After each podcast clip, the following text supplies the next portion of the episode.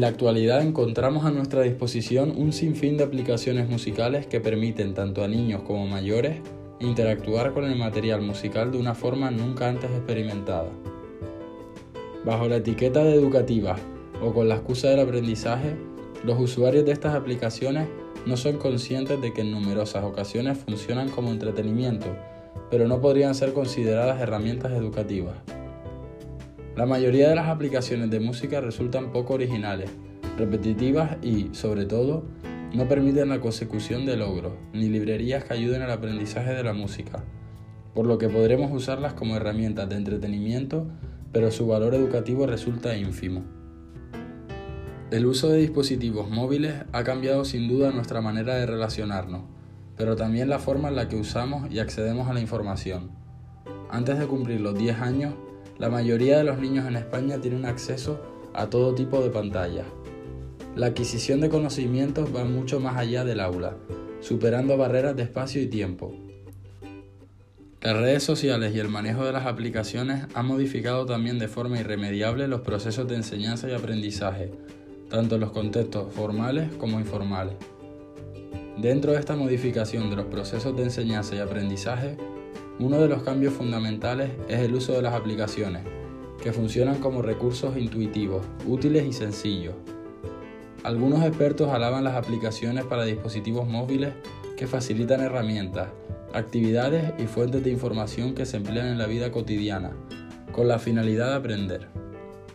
Es lo que denominan aprendizaje y las enmarcan en lo que denominan entorno de aprendizaje personal. En la actualidad existe un mercado en expansión de aplicaciones para el aprendizaje de la música en contextos informales. La mayoría de las aplicaciones han sido desarrolladas o actualizadas en 2021 y no son gratuitas en su totalidad. Esto nos hace pensar que existe un claro negocio en el ámbito de las aplicaciones educativas en todas las áreas del aprendizaje. Teniendo en cuenta el nicho de mercado al que están dirigidas, las familias tienden a comprar este tipo de contenidos por considerarlos pedagógicos y no entenderlos únicamente como aplicaciones de entretenimiento. Tras analizar numerosas aplicaciones musicales, se observa que la mayoría permiten una adaptación a varios niveles y edades, aunque las clasificaciones por edades que incluyen no resultan un indicador fiable ni se adaptan en muchas ocasiones al desarrollo psicoevolutivo de los niños. Tampoco existe un diseño didáctico. La mayoría de estas aplicaciones están creadas para ambos sistemas operativos, lo que da acceso a esta experiencia a una mayor población y promueve la igualdad de oportunidades. Sin embargo, la accesibilidad y la navegabilidad resultan extremadamente pobres. No es posible personalizarlas y no se adaptan a las características evolutivas del público infantil. En cuanto a su contenido, trabajan contenidos curriculares del bloque de la escucha. Lo hacen fundamentalmente a través de la escucha activa de obras clásicas populares, donde el usuario interactúa con elementos gráficos, haciendo la experiencia más agradable y lúdica. Es minoritaria la creación de contenido. Otra de las áreas más trabajadas es la interpretación instrumental. A través de la interacción, el usuario toca diferentes instrumentos o trabaja con bases pregrabadas creando sus propias composiciones.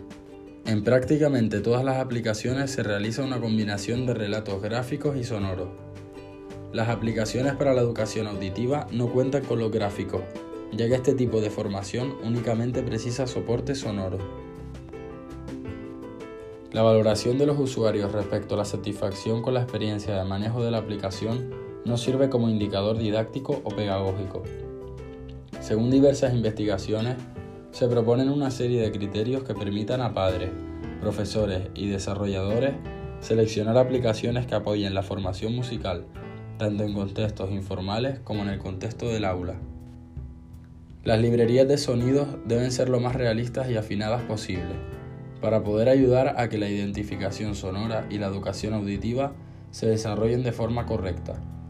En este sentido, las aplicaciones niveladas de educación auditiva de la Asociación de Reales Escuelas de Música resultan una ayuda complementaria muy eficaz para el desarrollo del oído.